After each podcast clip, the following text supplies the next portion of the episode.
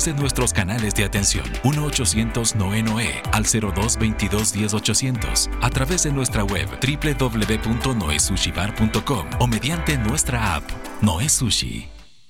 La leyenda viva del folclor latinoamericano llega a Quito. Los Carcas. Los Carcas. En concierto. Toda su historia. Toda su música. Los Carcas. En concierto. Los Carcas, en un concierto íntimo. Quito, Teatro San Gabriel, jueves 9 de marzo, 20 horas. Entradas a la venta, boleterías del teatro. Compra en línea en www.ticketshow.com.es. Los Carcas, exclusivo. El siguiente programa tiene clasificación A, apto para todo público.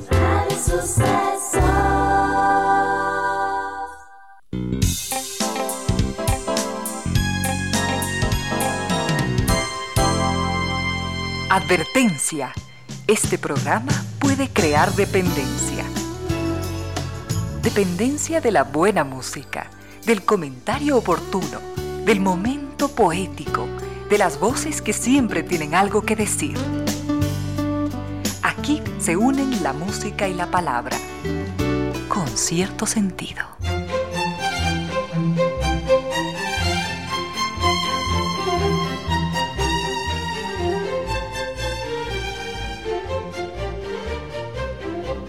3 de la tarde en punto, bienvenidas, bienvenidos, gracias por sintonizar Radio Suceso 101.7, gracias por compartir estas horas de música, comentarios y entrevistas. Y ojalá, ojalá al final de la jornada, como siempre, podamos imaginar con estos favores que la fantasía nos hace, podamos imaginar que hemos rendido real, justo y merecido, merecidísimo homenaje a la inteligencia, a la sensibilidad, a la autoestima, a la confianza, a la alegría de vivir.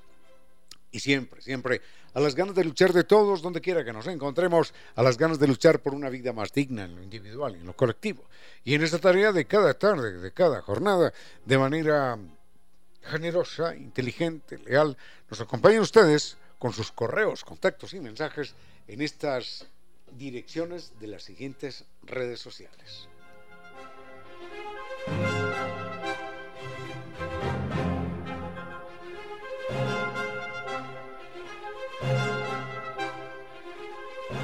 Correo electrónico de la radio, sucesos arroba radio fm.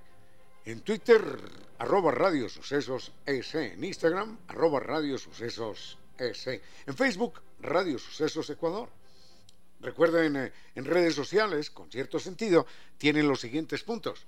Correo electrónico, mi correo electrónico personal, Ramiro Díez, 477 arroba gmail.com. Facebook con cierto sentido, es.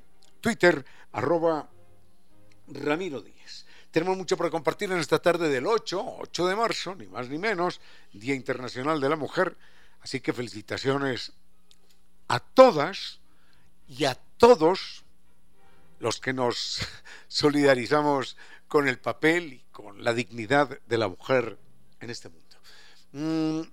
Llegamos hasta ustedes gracias a la presencia de estas destacadas empresas e instituciones que creen que la radio, en medio de nuestras humanas e inevitables limitaciones, la radio puede y debe llegar siempre con calidad y calidez.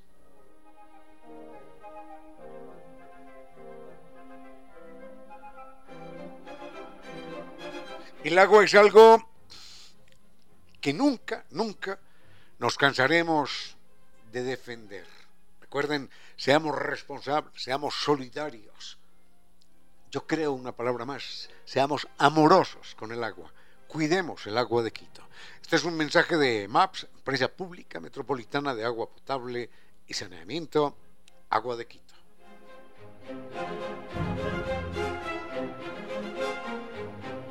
Las perlas del Báltico. Ya les estaré contando de algunas ciudades del norte de Europa. Esta es la invitación que nos hace San Viturs, las perlas del Báltico, los fiordos, la península escandinava, en un recorrido inolvidable de 21 días. Recuerden, vamos a visitar siete capitales, las más bellas del norte de Europa, Copenhague, para que usted disfrute de los más bellos paisajes naturales. Van a vibrar con la magia de Helsinki, sus palacios, sus fortalezas de fantasía. Se van a sentir como en un cuento de hadas En Estocolmo y las capitales escandinavas vas a ver lo que es el romance mientras camina por sus antiguas, por sus plácidas calles y plazas. Recuerde que esto es un viaje para enamorarse junto al fiordo de los sueños y recorrer el mar de Noruega.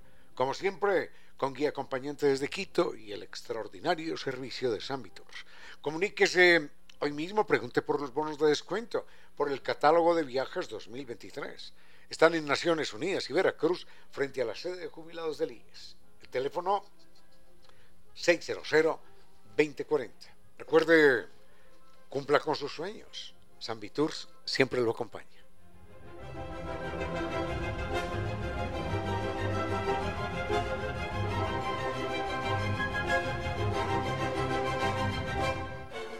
Sin un Internet inteligente uno aprovecha solo a medias los dispositivos. Con el Live 5 uno tiene cinco niveles. ¿Saben lo que es eso? Cinco niveles superiores de tecnología. Conexión directa con el mejor tiempo de respuesta. Tecnología superior XG Phone. Recuerden, mayor estabilidad con equipos smart, configuración exclusiva y personalizada. Herramientas inteligentes y automáticas. NetLife, el Internet inteligente.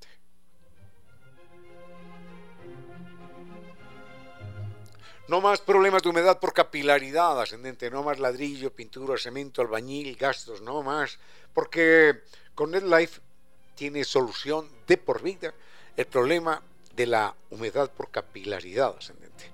Recuerden el mail es ecuador.novatecnica.com, la página novatecnica.com y dos teléfonos 098 2600588 y 098 8185 798.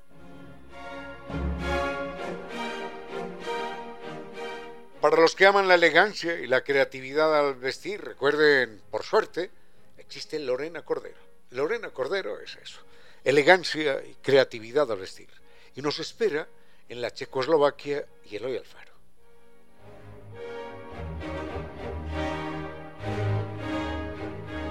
Y sin música la vida sería un error, decía un famoso filósofo. Bueno, Vivamos experiencias musicales únicas en la Casa de la Música.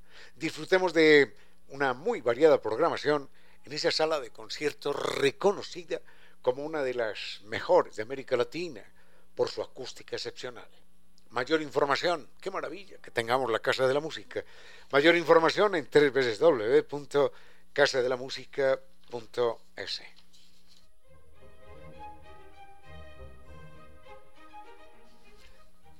Tenemos mucho para compartir en esta tarde del 8, 8 de marzo, fecha histórica que conmemora, que hace homenaje, nada más ni nada menos que a más del 50% de la población del planeta.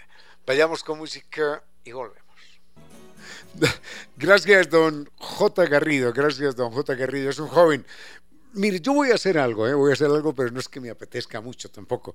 Porque don J. Garrido, así firma, J. Garrido, dice que necesita en el colegio hacer, hacer en media hora una exposición de la historia del ser humano en el planeta Tierra. Y me pide que yo le colabore. Hombre, yo le colaboro con mucho gusto, pero no pretenda que yo le reemplace las lecturas que usted debe, debe asumir, ¿no? Eh, lo que sí puedo darle es algunas, algunos grandes momentos, algunos hitos en la historia, en la historia del planeta. Yo no sé si en media hora tenga tiempo o no, pero empecemos, empecemos con esto. Hace 65 millones de años, un meteorito, un cometa, un asteroide, yo no sé qué sería, se estrelló contra la Tierra y causó un invierno, un invierno de muchísimos años. Ese invierno de muchísimos años, porque levantó polvo, levantó agua, sumió al planeta Tierra en una extraordinaria oscuridad y muchos animales, los más grandes sobre todo, desaparecieron por física falta de comida, porque era una noche, casi una noche perpetua, y entonces los árboles de los que se alimentaban y las plantas que necesitaban en gran abundancia y fueron desapareciendo y fueron desapareciendo los otros animales de los cuales ellos también se alimentaban. Entonces, sobrevivieron los animales esto fue hace 65 millones de años, sobrevivieron los animales que, que tenían menos requerimientos, que eran menos demandantes en alimentos y en nichos ecológicos. Y uno de los animalitos que sobrevivió es un... Leí en alguna ocasión esto y después alguien me dijo que no era así, pero no sé, me remito a lo que, a lo que yo leí. Uno de los animales que sobrevivió fue un animal nocturno, un marsupial, que no era más grande que un conejo, quizás un poquitín más grande que un conejo, un marsupial, un animalito que llevaba las crías en su, en su barriga, en su vientre, era arborícola y era nocturno. Y mm, eso le significó a él una ventaja muy grande. Enseguida vemos, y no crea que no, pero sí estamos hablando del ser humano, porque ese es un lejano abuelo nuestro. Me comprometo a lo largo de esta semana, en cualquier momento y de las próximas, en, recordar algo de la historia de los países nórdicos, de las ciudades bellísimas que, que, allí se encuentran, de las perlas del Báltico. Esta es la invitación que nos hace San Viturs. Los fiordos, la península escandinava, un viaje de 21 días. Son siete capitales, las más bellas del norte de Europa. Recuerden Copenhague para disfrutar de bellísimos paisajes naturales. Qué ciudad tan bella la magia de Helsinki, unos palacios, unas fortalezas que uno cree que está viviendo un cuento de hadas. Y en Estocolmo y en las otras capitales escandinavas se va a sentir lo que es el romance mientras uno camina por sus calles serenas, limpias, bellísimas, por sus plazas de ensueño. Recuerden que esto es un viaje para enamorarse allí, en el fiordo de los sueños, recorriendo el mar de Noruega. Como siempre, con guía acompañante desde Quito. Recuerde comuníquese, pregunte por, el por, por los bonos de descuento y el catálogo de viajes 2023. Están en Naciones Unidas y Veracruz, la página sambitours.com. El teléfono 600-2040. Y tenga presente, cumpla con sus sueños, porque Sambitours lo acompaña.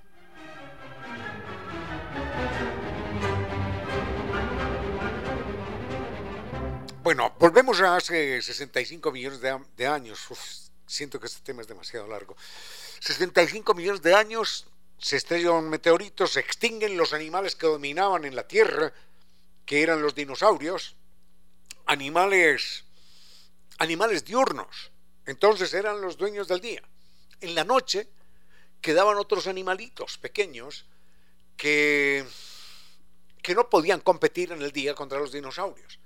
Pero cuando desaparecen los dinosaurios, esos animalitos nocturnos que eran más inteligentes, porque se necesita más inteligencia, más desarrollo del cerebro para sobrevivir en las penumbras que para sobrevivir en el día.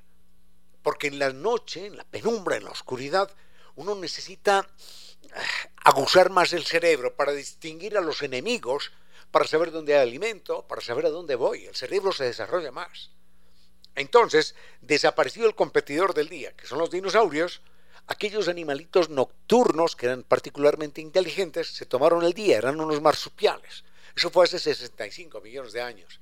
Y empezaron a evolucionar y hace 60 millones de años, es decir, 5 millones de años más tarde, aparecen los primates, aparecemos nosotros. Y hace, estoy dando saltos de millones en millones de años. Y hace 6 millones de años un primo nuestro, que es el chimpancé, bueno, más que primo, es casi un hermano, un hermano realmente, porque con él compartimos el 99% del, del código genético, nos separamos, tuvimos una abuela en común que dio a luz a dos, a dos seres distintos. Hubo una evolución ahí, hubo una mutación genética. Y una de ellas fue el chimpancé. Y el otro fue un homínido, no era un ser humano así exactamente como nosotros, no, pero una especie de ser humano, una especie de homínido.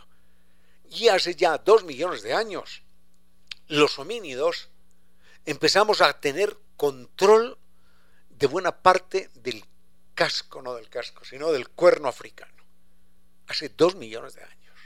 Ya homínidos, ya animalitos entre micos y seres humanos mucho más parecidos a un ser humano que a un mico.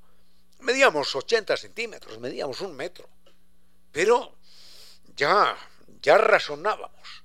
ya razonábamos bastante bien y éramos capaces de controlar muchos fenómenos naturales, entre ellos, bueno, no todavía el fuego. No controlábamos el fuego, pero sí nos aprovechábamos de él. Enseguida vemos esto.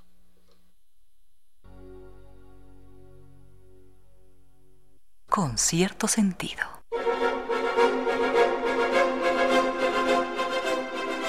No, creo que la petición que nos hace el señor eh, J. Garrido, en el sentido de que intente resumir la historia del ser humano en el planeta Tierra, va más allá de las posibilidades de este espacio. Tengo datos, sí, tengo datos, pero, pero me quedaría entonces durante las dos horas haciendo un resumen de esto. Entonces voy a, intentar apretar lo que le tengo que decir. Hace dos millones de, años ya se han encontrado, bueno, se han encontrado restos de hace dos millones de años eh, de seres humanos, homínidos, en África, que lograron construir una especie de fogoncito con, con piedras y en la mitad había una hoguera, es decir, ya se estaban protegiendo del frío. Eh, utilizaron el fuego, pusieron piedras y lo utilizaron como un refugio. Ya eso es una utilización inteligente del fuego. Pero realmente los seres humanos aprendimos a controlar el fuego. Neandertales y antepasados del, del sapiens sapiens, aprendimos a controlar el fuego hace medio millón de años. Aprender a controlar el fuego es algo verdaderamente serio. Yo le pido a Vinicio Soria, o Vinicio Soria me pide a mí que haga fuego, que salga por las afueras de Quito y que busque un trozo de madera, aquí un trozo de madera allá y que haga fuego, nos vamos a morir del frío, no vamos a ser capaces, no vamos a ser capaces de encender fuego. Estoy segurísimo creo que, pocos de ustedes serían capaces de, hacer, de fuego de nada, de, trozos de madera. Simplemente frotando, frotando, frotando. Caramba. Hay toda una técnica, hay todo un conocimiento. Pero hace medio millón de años, los lejanos abuelos y tíos abuelos nuestros ya lo sabían hacer. Ahora, se dice que el ser humano apareció hace 200.000 años. Mm, en alguna ocasión tuve la oportunidad de hablar con un antropólogo que era premio Nobel de cualquier cosa, no recuerdo de qué, o había sido postulado para el premio Nobel eh, en, alguna, en alguna ciencia en específico, y él me decía que, que realmente el ser humano nació hace 140.000 años. Pero bueno, hace 140.000, hace 200.000 años, es más o menos lo mismo en términos, en términos de nuestra vida cotidiana. Pero el gran avance del ser humano se presenta, se presenta hace 10, 12 mil años, eh, cuando inventamos la agricultura. Enseguida vemos lo que pasó. Con cierto sentido.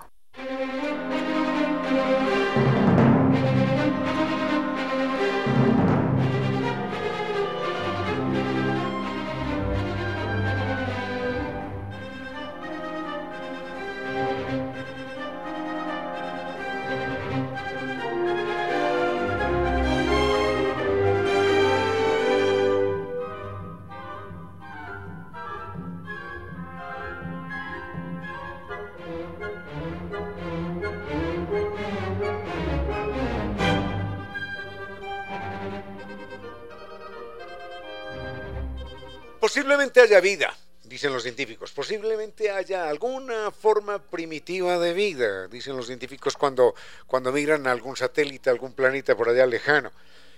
¿Y saben en qué se basa? ¿En qué se basan?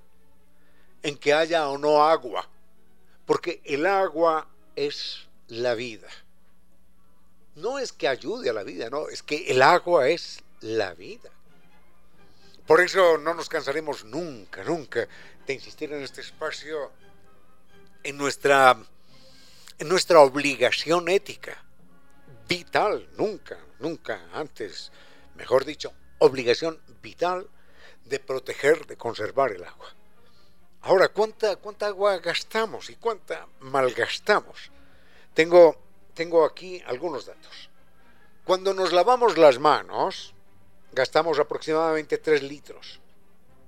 En cada, cada vez que vaciamos la cisterna, el baño, el sanitario, son 20 litros. En un, en un baño, en una ducha, hay gente que se gasta el doble, sí, seguro que sí, pero normalmente una ducha gasta 200 litros de agua. Una lavadora, cada vez que ponemos a lavar, gasta aproximadamente 100 litros. Un grifo que gotea plic, plic, todo un día, 30 litros. Así que, atención con esto. Por eso, por eso es una, seguro que muchos se molestarán, es una irresponsabilidad lavar el carro con una manguera. Bueno, creo que esto está prohibido, ¿no? Creo que está prohibido, porque es, es, de una grosería, es una barbaridad, es de una irresponsabilidad. Si van a lavar el carro, si tanto le preocupan esas cuatro latas sucias, venga, utilice un baldecito de agua, hombre, utilice un baldecito de agua. Pero a veces he visto personas que lavan con jabón y con chorro de agua, como si estuvieran apagando un incendio forestal, lavan las llantas del carro. Y yo digo, pero ¿tendrá sentido? ¿Qué, qué tiene esta persona en la cabeza? no sabe que hay, hay gente en el mundo que camina seis horas al día, seis horas, para conseguir un balde de agua. Agua además contaminada. Seis horas para un balde de agua. Y hay gente que coge el chorro de la manguera y a lavar las llantas del carro. Bueno, si me hago cansón, no me importa. Peor sería guardar silencio frente al desperdicio del agua. Así que siempre, siempre estaremos recordando que es obligación ser responsables, ser solidarios, ser amorosos con el agua, porque el agua es vida. Cuidemos el agua de Quito. Y que este sea un mensaje de Empresa Pública Metropolitana de Agua Potable y Saneamiento, EMAPS, Agua de Quito.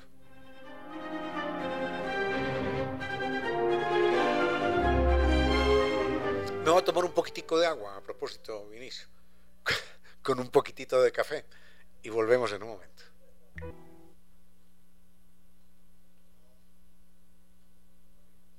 Rápidamente, caramba, qué, petición la que nos hizo el oyente. Si nos engolosinamos en esto, se nos van las dos horas del programa. Quiero cerrarlos ya de una manera muy rápida. Hace 10, 12 mil años, el planeta Tierra vivió un calentamiento especial por una hiperactividad del Sol. Entonces pasamos de la edad de hielo, mejor, un deshielo, y ah, cambió, cambió completamente la geografía. Antes los casquetes de hielo llegaban hasta la mitad de Europa y en Sudamérica llegaban hasta llegaban hasta hasta lo que hoy es Bolivia, por ejemplo. Entonces, eh, la parte en la que vivíamos los seres humanos era una, zona reducida, pero hubo un calentamiento global, consecuencia de una hiperactividad del Sol, y eh, cambió para siempre la geografía.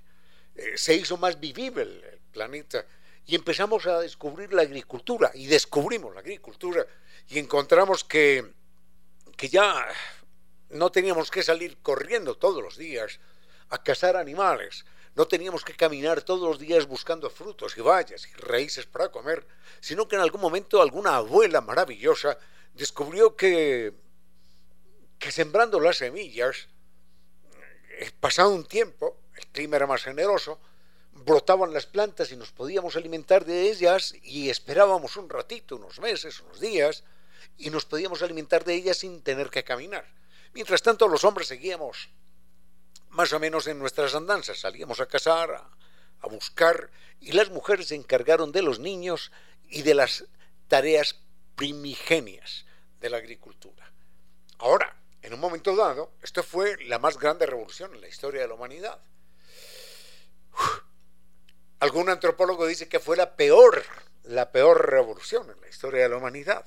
Bueno, porque descubrimos que una persona cultivando la tierra podía sostener a 40, 50 o 60 personas.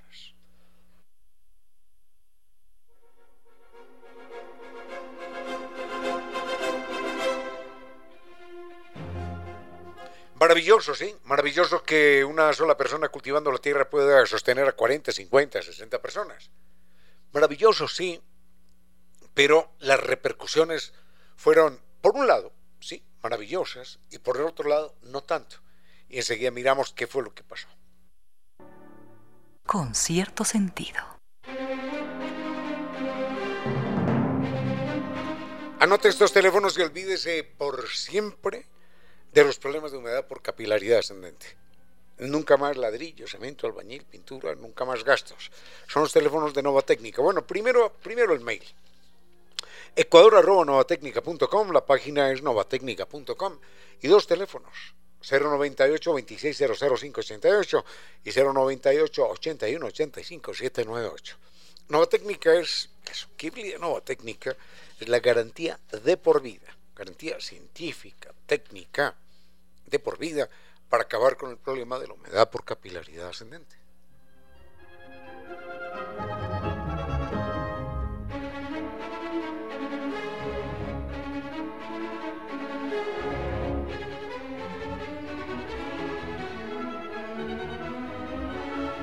¿Por qué ¿Por qué cuando inventamos la agricultura cambió todo? Cambió todo porque pasamos de ser eh, bandas, bandas humanas, que eran grupos de 40, 50 personas que nos movilizábamos de un lado a otro, pasamos a ser clanes, pasamos a ser tribus, donde ya podíamos tener unas 100, 200 personas.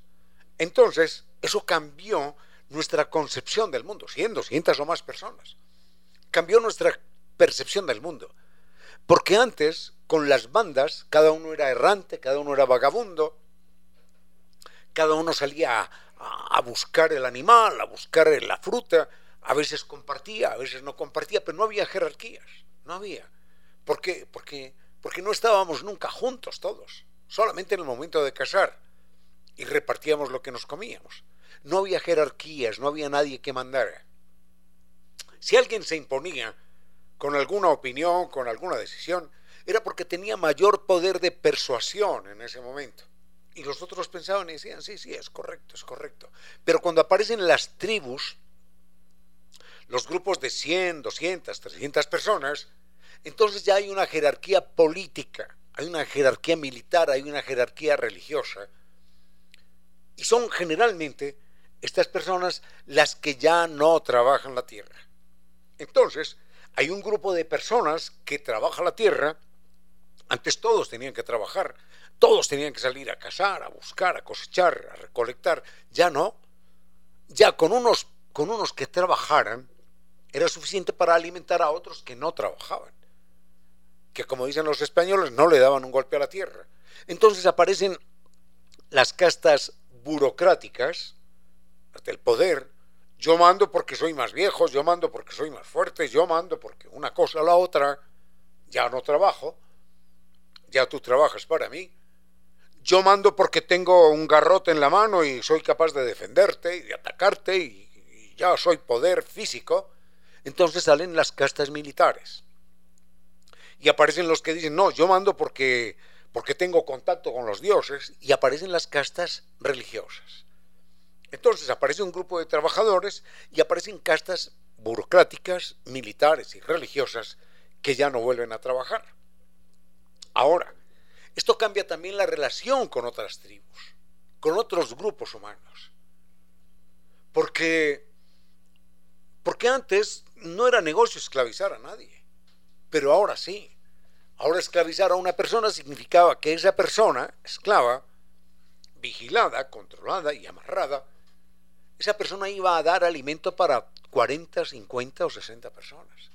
Y entonces surgen las luchas entre los seres humanos por esclavizar a otros pueblos para no tener que trabajar. Cambia pues la geografía, la geopolítica, cambia la visión del ser humano. Ya el que tenemos al frente no es un, ser humano, sino un eventual esclavo. Vamos a ver cómo me aprovecho de él. Por eso dice un antropólogo, Jared Diamond, que fue la más catastrófica de todas las revoluciones, la revolución agrícola. Dejamos el tema ahí, señor Garrido, y ya le corresponde a usted, eh, abuelo de pájaro, completar lo que han sido los últimos 10.000 años en la historia de la Tierra. Me gustaría mirar todo de lejos, pero contigo. En pocas palabras, la poesía dijo, Me gustaría mirar todo de lejos, pero contigo.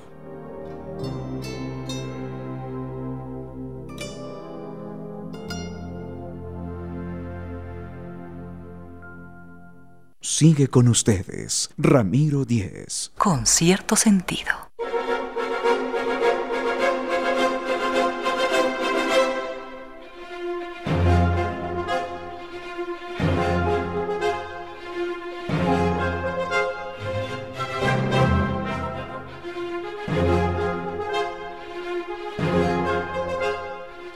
Doña Carmen Luisa, muchísimas gracias por sus comentarios. Ojalá, ojalá este programa, ojalá este programa sí tenga algún día la, calidad que usted eh, tan generosamente le atribuye. Nos pregunta doña Carmen Luisa, ¿de qué manera, es complicado, de qué manera la tecnología actual ha alterado los salarios? Tengo un ejemplo para ponerle, tengo un ejemplo, claro que sí, en un momento con mucho gusto, pero déjeme pensar para, buscar otros ejemplos y, poder graficar mejor la respuesta. En un momentito, por favor.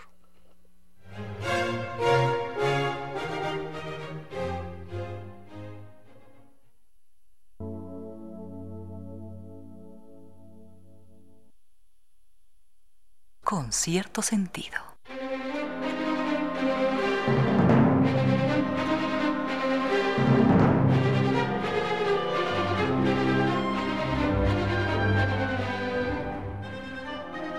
Vayamos con esto que es muy importante antes de responder a lo que nos preguntaba doña Carmen Luisa de cómo han modificado, de cómo ha modificado la tecnología los salarios. Bueno, eh, don Michael Silvers es un muy apreciado oyente de este espacio y nos ha hecho caer en cuenta de dos detalles importantes. Nos dice, cuidado que lo que dijo se puede considerar como un error muy grande. Muchísimas gracias, Mr. Mr. Silvers, don Michael. Muchísimas gracias. Eh, él nos dice que bueno, no solamente los dinosaurios se extinguieron, sino que como consecuencia de ese invierno que vivió la Tierra durante millones de años, eh, se extinguieron prácticamente todos los animales que pesaban más de 20, 25 kilogramos, porque la subsistencia aquí en Tierra era muy difícil. Sobrevivieron los animales acuáticos, porque allí era otro nicho ecológico. Bueno, por esa razón se extinguieron animales que podemos considerar fauna no tanto como megafauna, pero animales grandes, tortugas enormes que existían, eh, osos que existían, se extinguieron conjuntamente con los dinosaurios. Lo que pasa es que los dinosaurios se llevan fundamentalmente todo el rating. Entre la extinción de los dinosaurios, que se inicia hace 65 millones de años, eh, y la aparición de los primates transcurren 5 millones de años. Entonces aparecemos nosotros, los primates, y dije una cosa por graficar, por hacerla más clara, pero que es una incorrección. Dije, en un momento dado una señora, bueno, una señora primate, dio luz a un chimpancé y dio luz a un, a un homínido. No es exactamente eso, sino que se presenta una mutación. Se presenta una mutación, los chimpancés siguen siendo, bueno, esos primates, hay un grupo de primates que, que dan dan lugar a chimpancés y hay un grupo de primates que dan lugar a los homínidos. Y desde los homínidos ha habido, hasta sapiens sapiens, ha habido mm, muchas, no sé cuántas, pero se calcula que por lo menos una docena de especies de homínidos. Del fiorenses, el neandertal, el, el erectus, en fin, la abuelita Lucy de hace algunos millones de años, la abuelita Lucy es un miquito que medía 90 centímetros, eh, que es, es, un animal verdaderamente heroico que, que, abandona los árboles. Hay problemas de, de sequía en la costa africana, en el cuerno africano, los árboles empiezan a desaparecer, no hay cómo seguir viviendo entre los árboles y estos animalitos tienen que lanzarse a la pampa, a la, a la, a la sabana africana, a pelearse la vida. Y entre esos animalitos que empezaron a caminar en dos patas y que empezaron a pelearse la vida en la sabana africana, está, está esa abuela que llamamos Lucy, que medía 90 centímetros y que al parecer se mató, se mató eh, en una caída, porque aparece con una fractura en la pelvis que seguro que la dejó inhabilitada. Bueno, en todo caso, hace, hace 140.000 años, dando saltos en el tiempo, aparecimos nosotros, sapiens sapiens. Hace 10, 12 mil años inventamos la agricultura y con la agricultura cambió todo el mundo. Apareció el arte, aparecieron las, una nueva forma de arquitectura también, enseguida me refiero a eso. Aparecieron los ejércitos, aparecieron los, los grupos religiosos, aparecieron los grupos burocráticos. Y apareció una masa de trabajadores y apareció también la esclavitud. Bueno, enseguida me refiero a la forma como la arquitectura fue definida por la agricultura. Y uno dirá, ¿y eso qué tiene que ver? Sí, enseguida vamos a verlo. Tiene que existir alguna luz entre la noche más espesa, algún país desconocido donde no exista la tristeza. Esa luz, ese país, está dentro de usted. Gracias por compartir con cierto sentido.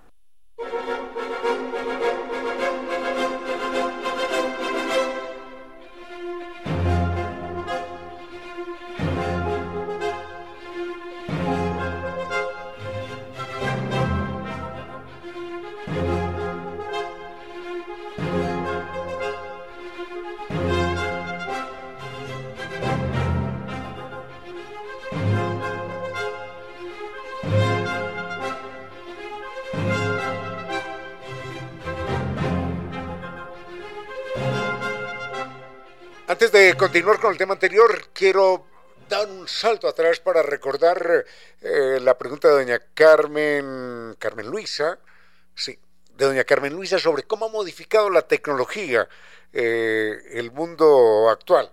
Eh, los salarios, dice ella. Bueno, de una manera definitiva, por supuesto.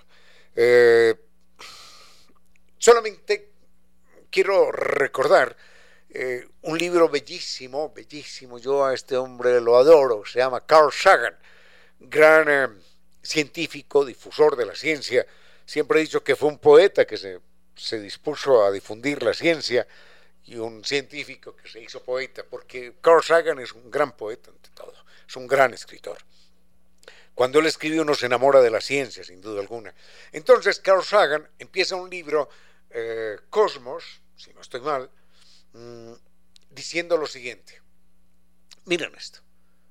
Cuando mi abuelo era joven, por allá en la Rusia natal, cuando mi abuelo era joven, se ganaba la vida, no había puentes en un riachuelo, entonces la gente tenía que pasar aquel riachuelo, los señores y las señoras, vestidos y demás, tenían que pasar aquel, aquel arroyo y no querían mojarse y no había puentes. Entonces mi abuelo era un jovencito, un adolescente, que se ganaba la vida cargando a los señores y a las señoras que no se querían mojar los pies, ni el vestido, ni las botas, y los cargaba de un lado a otro. Mi abuelo, dice Carl Sagan, era, era una bestia de carga. Así, literalmente lo dice. Bueno, Tremenda, tremenda, honesta, dolorosa declaración de Carl Sagan, personaje uno de los más conocidos en el mundo de la ciencia actual como difusor de la ciencia. En todo caso, cuando llegó la tecnología de los puentes, valga la respuesta para doña Carmen Luisa, cuando llegó la tecnología de los puentes, desapareció aquel trabajo, desapareció aquel salario, terminó duramente afectado.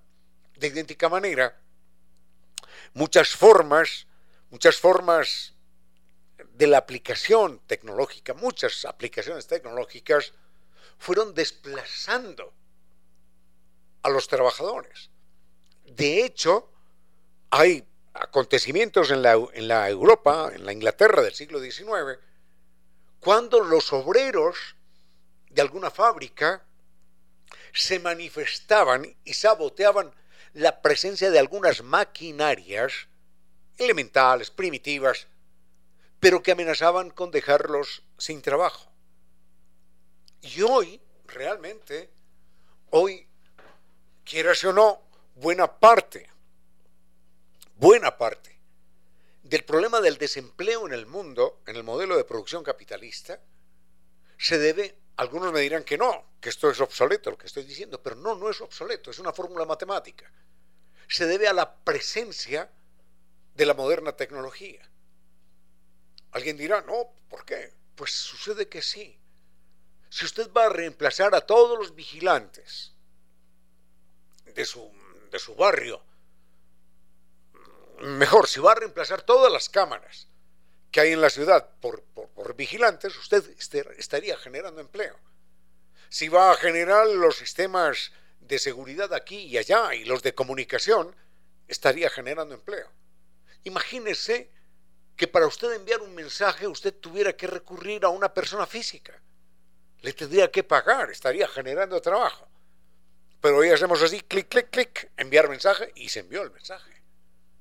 Y se envió la foto. Y se envió cualquier cosa. Eso ha reemplazado a los mensajeros de antaño, por supuesto. Entonces la tecnología, digan lo que digan algunos, dicen, no, es que también genera. Sí genera. Pero hay una, hay una ley dentro del, de la estructura de funcionamiento del capitalismo que se llama ley, ley decreciente de la tasa de ganancia. Bueno, eso es un poquitín complicado para explicarlo aquí, pero lo que sí queda claro es que siempre existe una tendencia a estar reemplazando la fuerza de trabajo por la tecnología o la maquinaria. Imaginemos lo que es construir un edificio de, de 10 pisos, sin una grúa. ¿Cuántos trabajadores, cuántos albañiles, cuántos porteadores necesitaría usted para subir el cemento, el ladrillo, la pintura, el agua, las baldosas, las tuberías? ¿no? Pero hoy se suben con una grúa y esa grúa reemplaza 50 trabajadores o más. Un tractor ¿Cuántos campesinos que antes daban golpes de asadón en la tierra, un tractor a cuántos reemplaza? Bueno, a centenares y puede reemplazar a miles. Eso se llama ley decreciente de la tasa de ganancia. Parece, parece paradójico, pero así se llama. En todo caso, la tecnología ha afectado no solo la escala de salarios, sino el pago de salarios pero además ha disparado algunos salarios. ¿De qué Y la gente dirá, claro, la gente que está metida en el software y en la, y en la computación. Sí, sí, algunos de ellos sí. Pero a otros también, enseguida lo vemos. En silencio, ese rayo de luz que entra por su ventana quiere decirle que a esta hora la música y los comentarios se disfrutan con cierto sentido.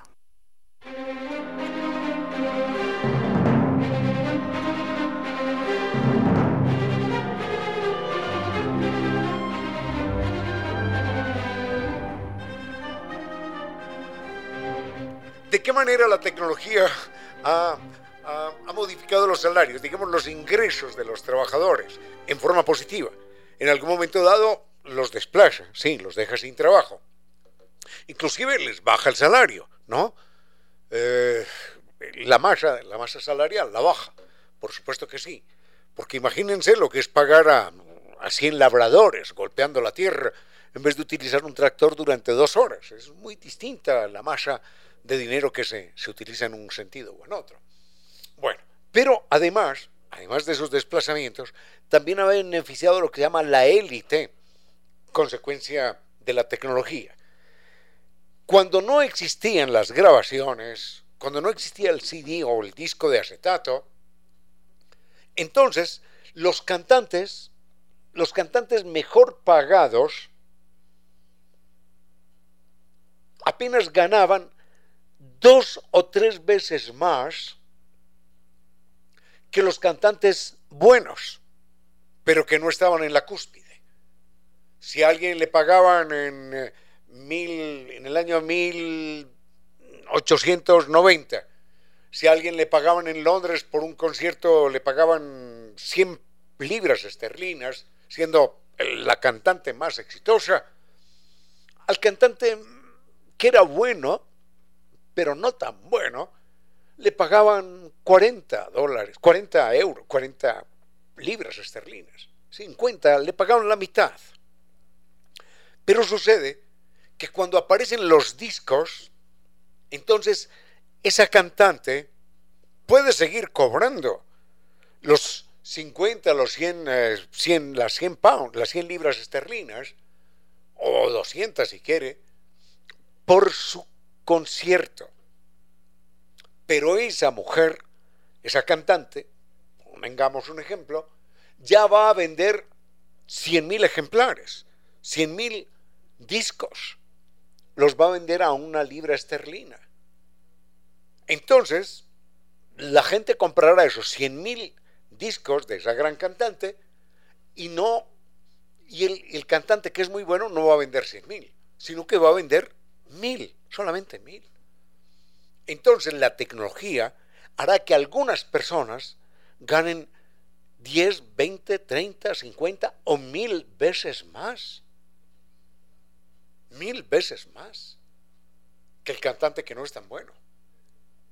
Leí en estos días que un cantante que se llama Elton John, ¿podemos poner a Elton John enseguida? ¿Tenemos algo de Elton John?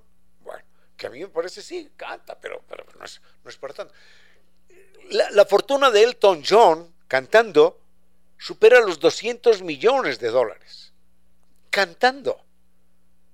Yo conozco también cantantes muy buenos, pero que no tienen, no tienen 10 mil dólares ahorrados.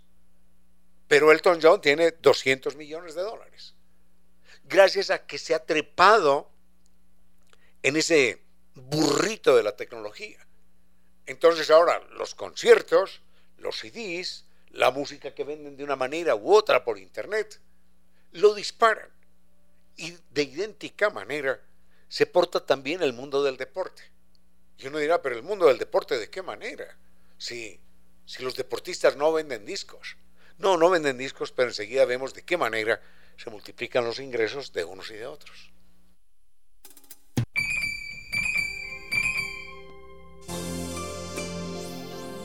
Pocas cosas tan ensordecedoras como el silencio. En pocas palabras, la poesía dijo, Hay pocas cosas tan ensordecedoras como el silencio.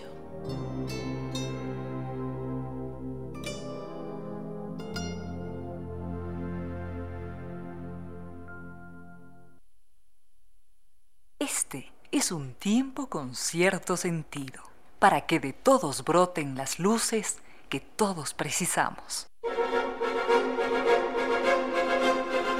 Rápidamente, ¿de qué manera la tecnología ha alterado los salarios? Antes de la aparición de la televisión, los mejores, esto es extraordinario, los mejores jugadores de primera categoría mmm, ganaban, los mejores, ganaban apenas tres veces más que los jugadores de otro equipo que no estaba de puntero. Tres veces más, antes de la aparición de la televisión. Pero cuando aparece la televisión, ya ese partido de fútbol no se lo van a vender a 20 mil personas, no. Sino que se lo venden a 200 mil y a 300 mil. Y hoy se lo venden a 5 mil millones de personas. Entonces, eso es lo que explica que es que me molesta hasta dar su nombre, que un jugador cualquiera, bueno, cualquiera no, un jugador muy bueno, gane un promedio de 20 o 30 millones de dólares al mes. 20 o 30, es decir, un millón de dólares diarios. Un millón de dólares diarios. Pero además no es que esté trabajando ocho horas al día, no, él juega, juega una hora y media a la semana. Y esa hora y media, bueno, corre 20 minutos. Y se gana un millón de dólares diarios. Esto es abiertamente una inmoralidad. Lo que pasa es que si, imaginemos que ese jugador es, es eh, Giovanni Córdoba, Giovanni Córdoba no solamente está cobrando en ese momento a los que vamos a verlo al estadio, no, sino que le está cobrando al que vive en Sudáfrica y al que vive en Australia y al que vive en Noruega y al que vive en Argentina y en Alaska. Le está cobrando centavitos, centavitos a través de la propaganda, a través de la publicidad, pero le está cobrando. Bueno, él no. Le está cobrando el empresario y de eso, de eso le toca su buena tajada a Giovanni Córdoba, a ¿cómo se llama el otro? A Messi, a Rolando y todo lo demás. Bueno, así que hoy la diferencia entre un jugador bueno y el que no es tan bueno ya no es de, de tres veces el salario, sino que es de miles de veces miles, miles de veces el salario. Consecuencia de la tecnología. Así ha modificado la tecnología. Primero, el desplazamiento de la fuerza de trabajo, de la, de la masa salarial. Y en segundo lugar, la creación de una élite salarial que simplemente está más allá de lo que inclusive desde el punto de vista ético uno podría uno podría aplaudir. Vayamos con la música y volvemos. Con cierto sentido.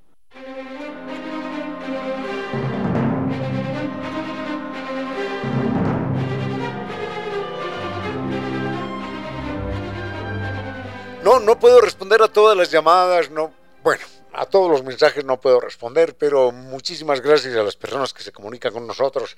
A don Arturo Estrella, muchísimas gracias. Gracias a don Carlos, gracias a don Manuel, gracias a don Miguel, gracias a doña José, dice José, José M. Dice, soy estudiante de enfermería, soy una jovencita, ¿qué tal? Bueno, muchísimas gracias. Así que gracias a quienes se comunican con nosotros. Y hoy, por motivos de fuerza mayor, doña Reina Victoria no estará con nosotros en el programa.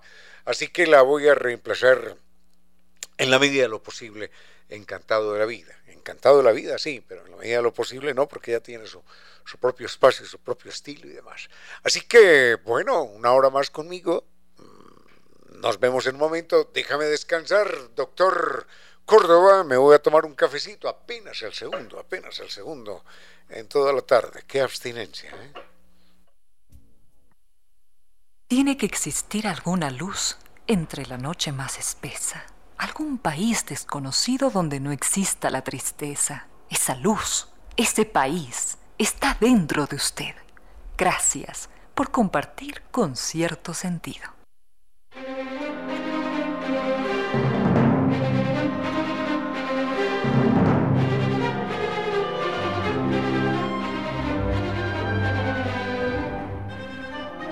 Este dato que nos envía doña Pamela es verdaderamente curioso. Yo lo leí en alguna ocasión, pero gracias por refrescarlo, doña Pamela. Creo que ese dato es de, de Noah Harari, pero no estoy muy seguro. Bueno, en todo caso, ella nos dice que más allá de la alta tecnología hay inventos que tiene toda la razón, inventos elementales, groseros, dice ella, inventos groseros que han cambiado la historia y la geografía y la industria de un país. Y se refiere, se refiere a algo que, que uno diría, pero a ver, ¿dónde está la tecnología aquí? Si no es un teléfono celular, si no es un avión que nos lleva de aquí a Londres, no. Si no es un televisor que nos muestra lo que está pasando a distancia. No, no es eso. El, el prosaico, el prosaico, el elemental alambre de púas el alambre de púas nos dice, nos recuerda doña Pamela, data por allá de los mil, del año 1870. Y cambió, cambió, cambió la geografía norteamericana y disparó de una manera extraordinaria las inversiones y, las, y la producción de ese, de ese invento. Y no, pero ¿será posible que algo tan, tan elemental, tan prosaico, como, como un alambre de púas pueda tener esa importancia. Bueno, doña Pamela nos envía dos datitos, dos datitos pequeños, ¿sí? ¿Dónde habré leído yo eso? No lo sé. Bueno, pero lo importante es que vamos a compartir más adelante lo sorprendente que un invento tan, tan elemental, tan sin mucho cerebro como el alambre de púas, pudo haber tenido en la historia norteamericana. Con cierto sentido.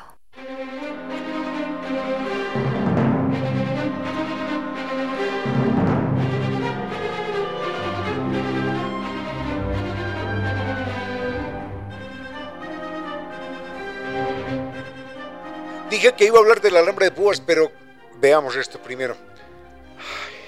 don Danilo, muchas gracias, don Danilo, nos hace quedar en cuenta de algo. Dijo, usted quedó de hablar, quedó a hacer un breve comentario y tiene toda la razón, se me escapó. Es que yo aquí trabajo sin ningún, sin ningún libreto y llegan temas y se me ocurren otros y se arma al final una mezcolanza. Quedó de hablar de la, de la influencia de la agricultura en la, en la arquitectura. Y, la verdad es esa.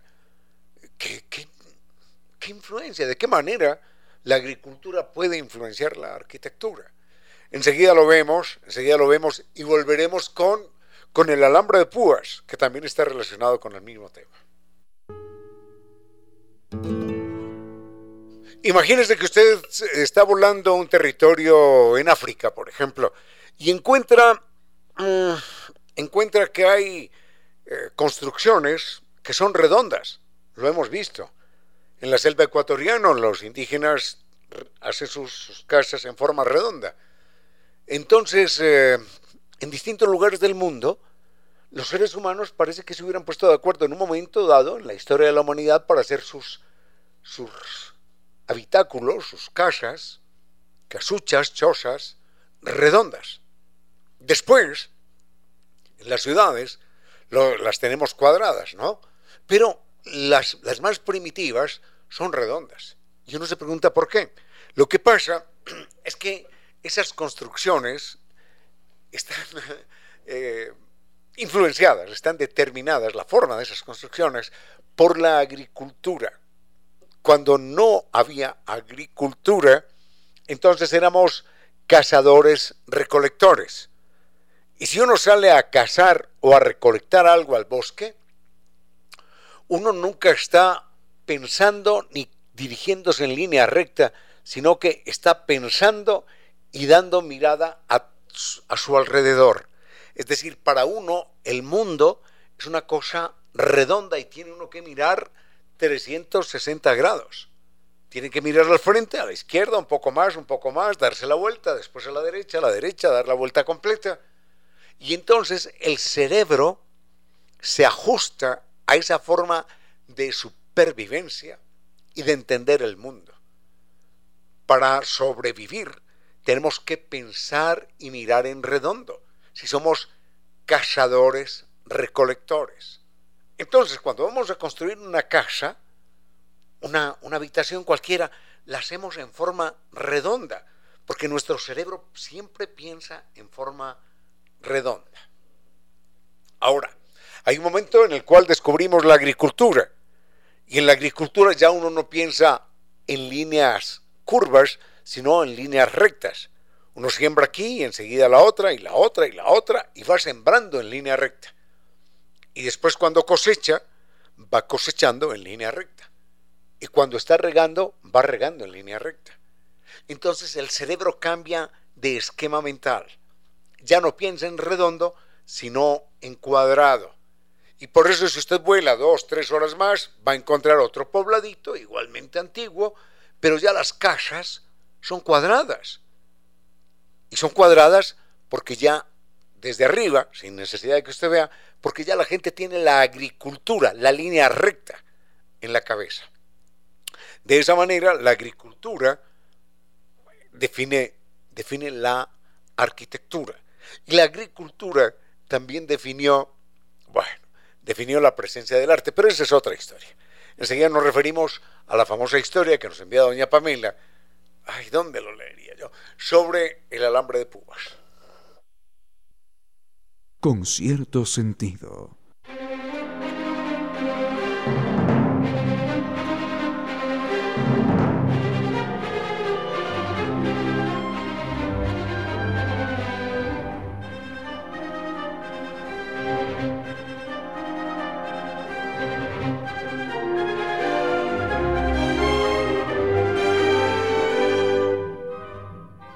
Rápidamente esto. Por allá por el año de 1870, un jovencito, no recuerdo su nombre, un jovencito norteamericano que tenía 20, 25 años, eh, hace una apuesta con un grupo de, parroquianos que están reunidos en algún lugar de la pradera.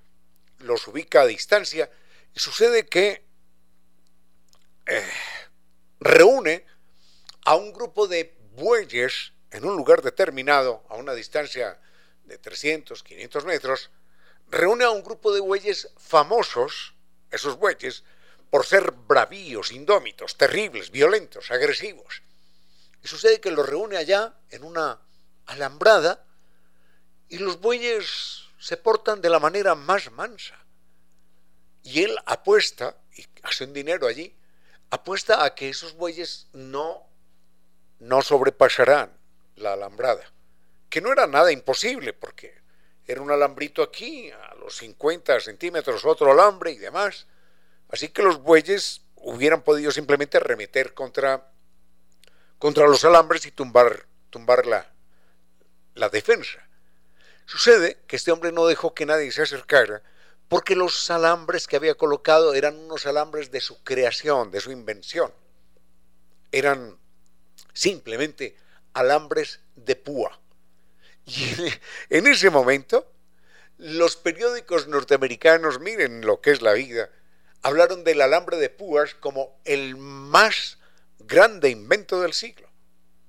Pero bueno, ¿de qué están hablando, hombre? Si es el siglo XIX, es el siglo de los grandes inventos, de los grandes descubrimientos. Y hablan de, del alambre de púas como el gran invento del siglo. Lo que pasa es que en los Estados Unidos, en ese momento, el alambre de púas tenía una importancia política, económica, definitiva. Miren que creo que en ese mismo año, o por los mismos días, Alexander Graham Bell estaba a punto de patentar el teléfono.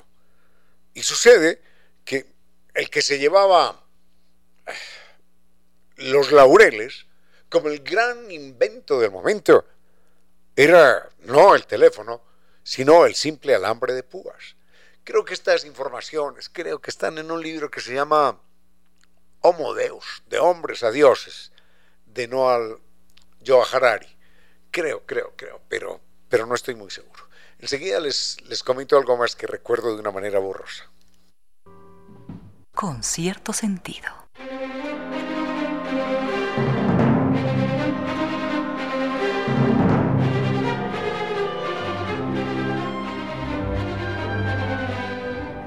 En algún lugar de la memoria y en algún lugar del corazón, con seguridad, cada uno de nosotros guarda el recuerdo, el nombre, la imagen de un profesor, de una profesora eh, que nos explicaba las cosas bien, con cariño, y nos las explicaba también que las aprendimos durante toda la vida. Yo tengo, y seguro que cada uno de nosotros tiene en su memoria el grato recuerdo de algún maestro, de alguna maestra. Así que gracias a ellos. Y, y a propósito de maestros y maestras, les contamos que la Casa de la Música y la Fundación Vive en Arte presentan algo muy especial. Se llama Cántalo Maestro. Cántalo Maestro. Cántalo, Cántalo Maestro, es un seminario dirigido a docentes de los primeros años de la educación básica. Esto es fundamental. Y la idea es que los maestros, maestras, de, los primeros años de educación básica adquieran herramientas musicales y pedagógicas de tal manera que puedan reforzar el currículo general educativo y darle un giro grato, intenso, emotivo, inolvidable, edificante a sus clases. Esto se entrega con certificación de la Universidad de las Américas, de la UDLA, y corre faltan pocos días, corre del 27 al 29 de marzo en la Casa de la Música.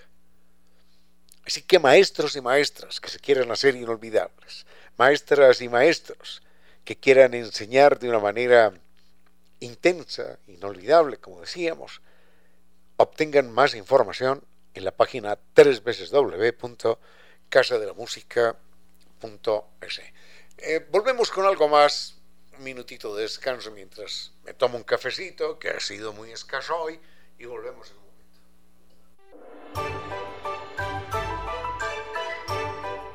Filósofos que enseñaron a pensar y a vivir y que siguen enseñando a vivir y a pensar por encima de los siglos.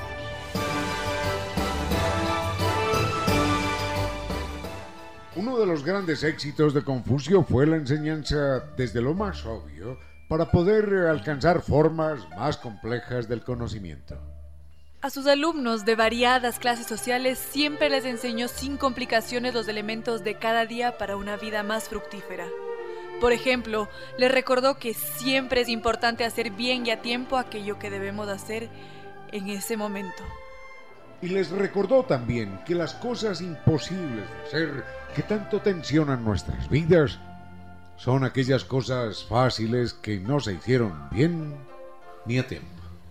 La aplicación de este principio elemental es lo que explica el orden que en todos los aspectos se aprecia en la vida pública y privada en China, Taiwán, y que siempre sorprende a los visitantes. Es importante hacer bien y a tiempo lo que debemos hacer en ese momento. Es un principio elemental del confucianismo que podemos integrar a nuestra vida cotidiana. En China, Taiwán, el pensamiento y ejemplo de Confucio siguen vivos en su gente.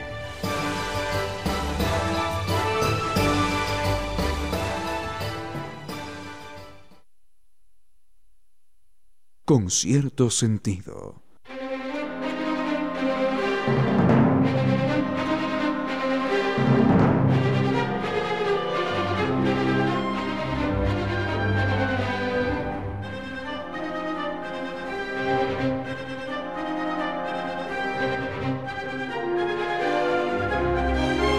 Es el momento de la, uy, de la música. Se me queda este tema para después, eh, el del alambre de púas, porque es sorprendente. eh, son sorprendentes las cifras que tengo al respecto. Estamos con un queridísimo amigo, Paul Salazar. Paul Salazar es músico, guitarrista.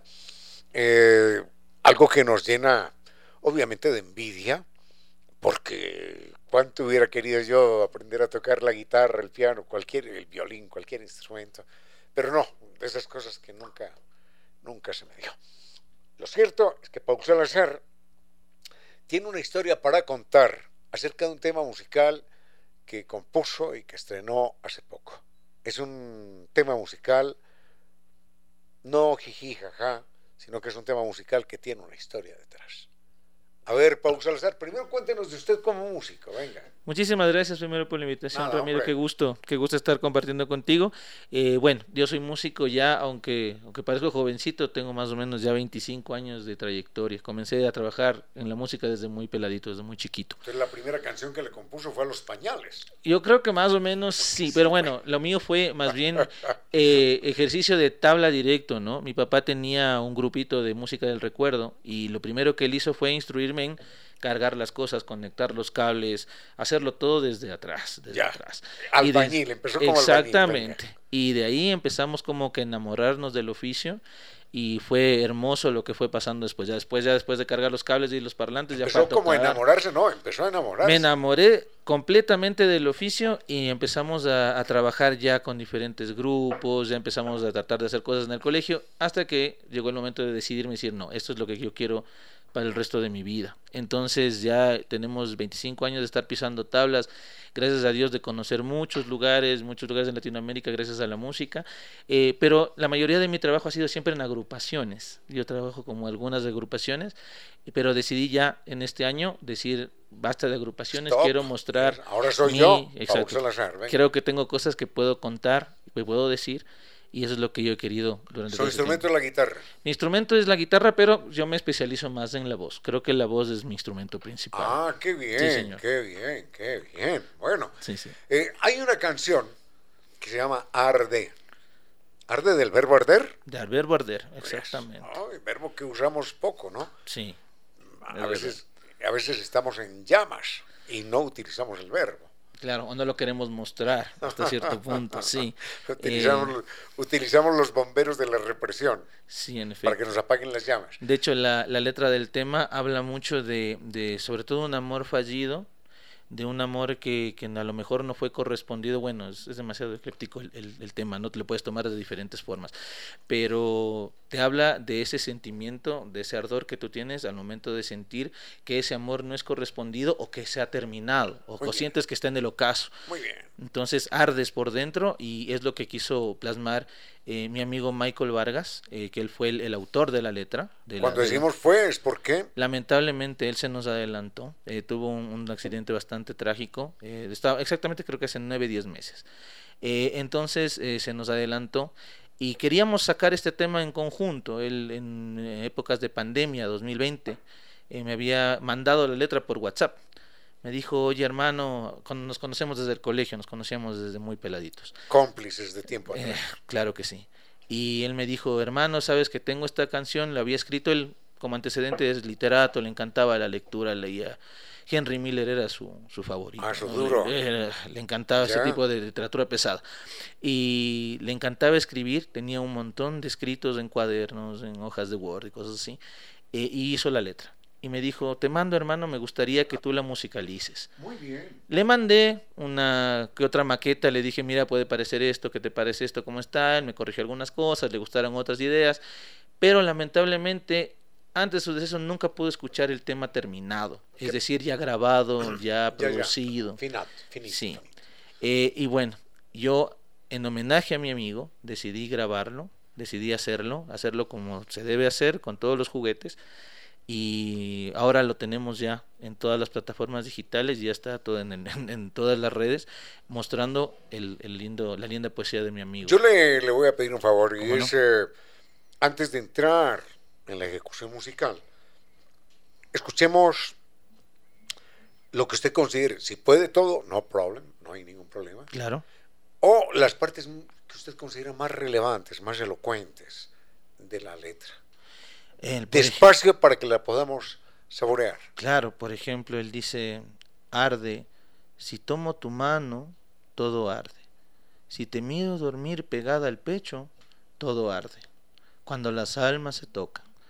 Cuando el silencio es música, todo arde. Y si llega de pronto el frío y tu calor no está más, en mis recuerdos todo arde. Y el coro versa, porque las promesas nunca van al mar y el amor solo se transforma y no se destruye. Despacio, despacio, esa parte me la repito. Sí. Repito entonces. No, la, última, porque las promesas. Porque las promesas nunca van al mar y el amor solo se transforma y no se destruye. Y aunque me digas mil veces adiós dándome la espalda, tu amor, tu canción, tu silencio y mi rencor, todo arde con tu mano marchita sin mi mano. Oiga, no, pero hágame el favor, hombre, hágame el favor, despacio, despacio. Desde las promesas nunca van al mar. Vamos Para poderlo saborear, hombre, porque la letra está muy especial. Dice, porque las promesas nunca van al mar, y el amor solo se transforma y no se destruye. Y aunque me digas mil veces adiós dándome la espalda, tu olor y canción tu silencio y mi rencor, todo arde. Con tu mano marchita sin mi mano, todo arde. Eh, y eso es como que la, primera parte del tema. Y bueno, yo cuando leí la primera parte fue como. Me, impactó bastante el comentario. Para su amigo que se llamó. Michael Vargas. Michael Vargas. Más allá de la nada y del silencio, muchísimas gracias, hombre. Muchísimas gracias porque su letra nos llega. Sí, o sea, siento que para estos tiempos letras de este tipo eh, hacían falta, creo yo. Señor, ha tocado usted un punto que a mí me duele mucho. Sí. Porque ¿será que, me volví un animal viejo? Bueno, viejo sí, pero conservador. pero es que hay algo que me dispara la gastritis y los nervios. Y es escuchar lo que llaman las letras que para mí son mugidos de algunas composiciones que se escuchan, valga la redundancia, en alguna parte. Un día venía yo en un taxi y, el señor taxista venía oyendo algo y yo, eh, en vez de decirle quítelo por higiene mental, me sometí al tormento y le dije, póngale un poquitito más de volumen, ¿no? quiero escuchar esa pieza. Bueno, fueron siete minutos, o no sé, o para mí fueron como tres días, ¿no? Pero eh, no sé cuántos minutos de chupa chupa nena, nena, chupa chupa nena, rico Ya pues. Ya. Y dije, pero bueno, pero, pero, pero ¿dónde está la policía para que tenga a este tipo y lo meta en un, en un sanatorio? Sí, es bien triste, sí. Y no solamente a él, sino al que, al que masterizó y al que y, al de la radio que, El que pone lo produjo, y a claro. todo el mundo, a, a todos los involucrados, a los cómplices y colaboradores. Sí.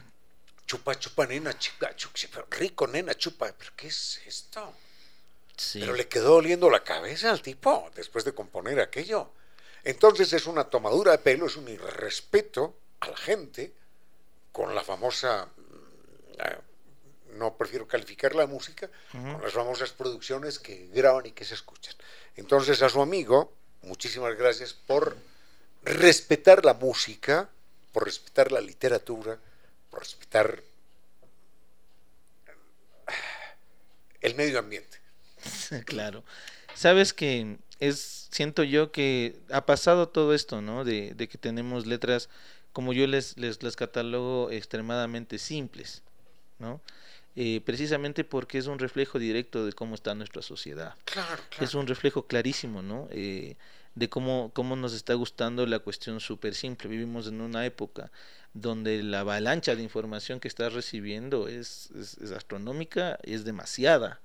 Que ya en vez de información, todo lo que tú recibes termina siendo una desinformación. Desinformación, claro, Exacto. altamente, pero además altamente tóxica. Es súper nociva. Altamente Eh, tóxica. y claro, un reflejo de las letras que tienes ahora, del tipo de música que están consumiéndose ahora en el mainstream, ¿no? En, en- en plataformas grandes, es precisamente ese tipo de letra que ya no te hace pensar o que te hace un poquito meditar Sí. en las cosas que te estás escuchando, ¿no? Señor, en estos días, eh, no, no le digo dónde, estaba escuchando algo y el conductor dice, y ahora vamos al mundo del arte. Y yo dije, bueno, por fin Mozart, Rembrandt, por fin. ¿ya?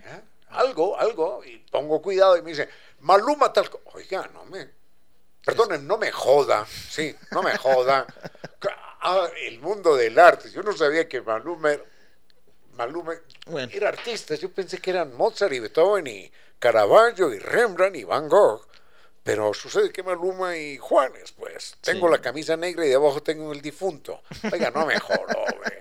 Ya. Hay cosas que ya. Se prostituye la palabra, se prostituye la comunicación, se prostituye. Perdóneme, pero es que usted me, me da en el clavo con este tema. Claro, es que hay que, hay que decirlo, creo yo, es necesario. Eh, pero bueno, depende mucho, es que sería un cambio social lo que estamos buscando, ¿no? Claro. Eh, porque yo siento que no es que la buena música ha parado, ya no es que la buena música ya no se hace, ese tipo de cosas. Eh, le gana mucho el mainstream, ¿no? Le gana mucho el hecho de que, de que lo que más se consume y lo que más se escucha es precisamente eso. Y muy buen trabajo, muy buenas obras, muy buenos músicos se están quedando atrás precisamente porque no están en la onda de la viralidad De la, yes, o la onda de de, la- de, estar la- en boga. de la chatarra, de la, chatarra tóxica. Exacto. Escuchemos su tema musical, maestro. ¿Cómo no, maestro? Muchísimas gracias.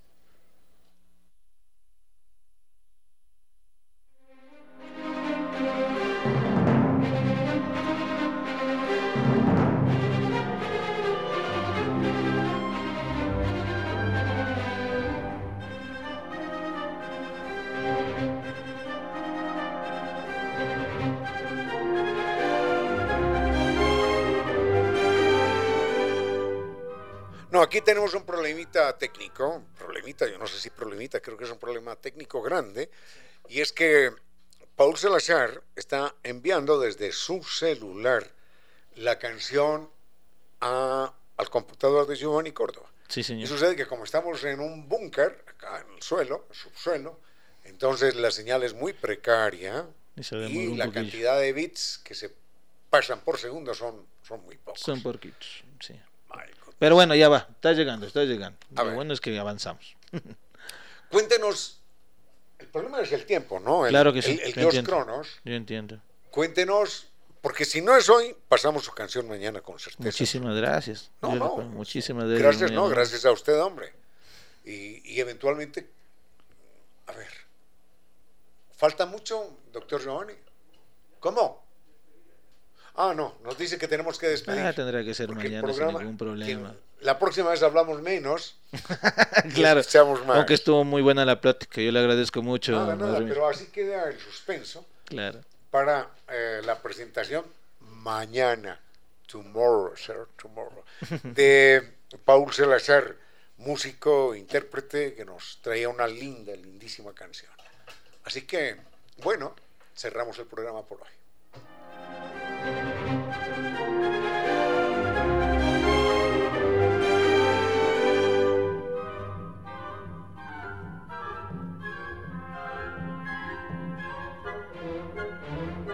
Ha sido todo por hoy y contra el tiempo nos despedimos.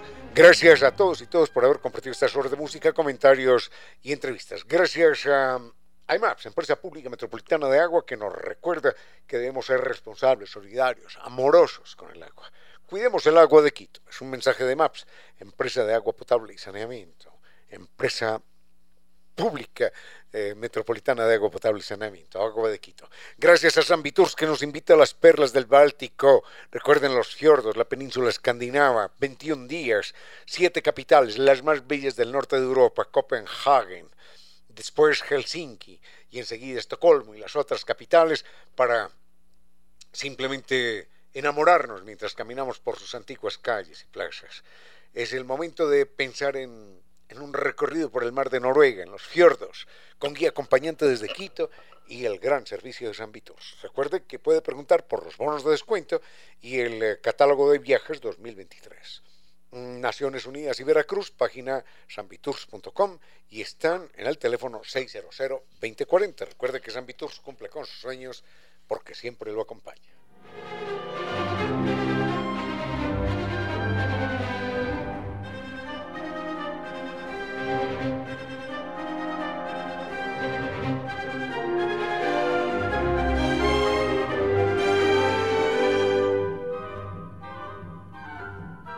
Recordamos que un Internet inteligente nos permite aprovechar plenamente los dispositivos. Si tenemos un, Internet que falle, entonces los estamos aprovechando a medias. Con NetLife uno tiene cinco niveles superiores de tecnología, conexión directa con el mejor tiempo de respuesta. La tecnología superior es XG Phone. Recuerden estabilidad con equipos smart, configuración exclusiva, personalizada, herramientas inteligentes y automáticas, porque NetLife es el Internet inteligente.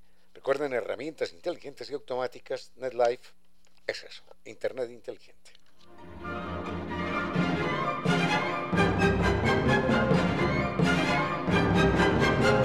El problema de la humedad por capilaridad ascendente. Recuerden, NetLife es la solución con garantía.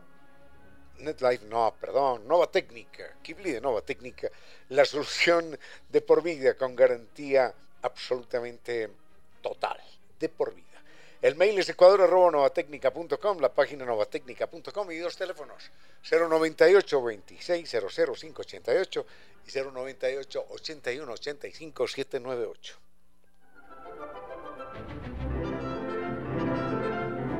Y para los amantes, ¿cuántos, cuántos? Por supuesto, todos. Para los amantes de la elegancia y de la creatividad al vestir, recuerden que por suerte existe Lorena Cordero.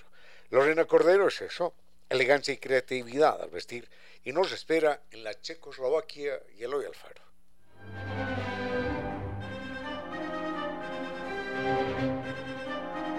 Para vivir experiencias musicales, y aquí estamos con un músico que es Paul Salazar, y quien estaremos escuchando su tema musical mañana, Recuerden que experiencias musicales únicas en la Casa de la Música, para disfrutar de una programación variada en su sala de conciertos que está catalogada como de las grandes, no, no físicamente, sino de las, bueno, también es muy grande, pero de las mejores de América Latina, por su acústica excepcional. Mayor información en www.casadelamusica.com.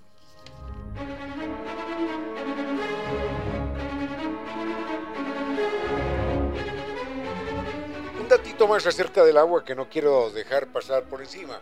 ¿Cuántos litros aproximadamente desperdicia un quiteño medio? Al día. No tengo ah, idea. 50 litros. Oh, es demasiado. 50 litros es un horror. Es horror. Hay, es gente, terrible. hay gente en África que vive con, con 3 litros al día, con 4 litros. hombre, y aquí desperdiciamos 50. Oh. Multipliquemos eso por cuántos millones. Es demasiado. Eso es una. Es, escandaloso. No, no es demasiado, es una irrespons- es una inmoralidad. Sí. Es una inmoralidad. Así que este es un mensaje de Empresa Pública Metropolitana de Agua Potable y Saneamiento. Yo soy un maníaco con el cuidado del agua y todo el medio ambiente en general. No fue más por hoy, a todos gracias. Hoy no nos acompañó doña Reina, confiemos que sea pronto. Gracias al doctor eh, Giovanni Córdoba en Controles, al doctor Vinicio Soria, que nos acompañó antes, al maestro Paul Salazar, de quien estaremos disfrutando su tema musical mañana, con certeza absoluta, porque es bella letra, bella composición, lo felicitamos y solamente le exigimos algo, ¿eh? Siga cantando, doctor. Siga componiendo, siga presentándonos su capacidad artística. Muchísimas gracias, maestro. Así será. Fuerte abrazo, los queremos mucho esta mañana.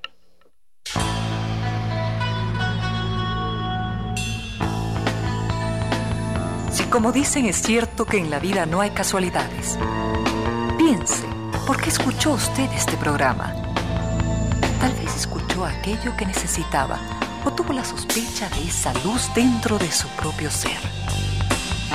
Una gota de agua, un corazón que late, una semilla en su memoria, un remanso en medio de sus prisas, una voz que aliente su esperanza, una pluma para sus alas. Algo de eso hemos querido ser. Aquí, en concierto sentido, con Ramiro Díez. Y Reina Victoria Díez. 18 horas, 3 minutos.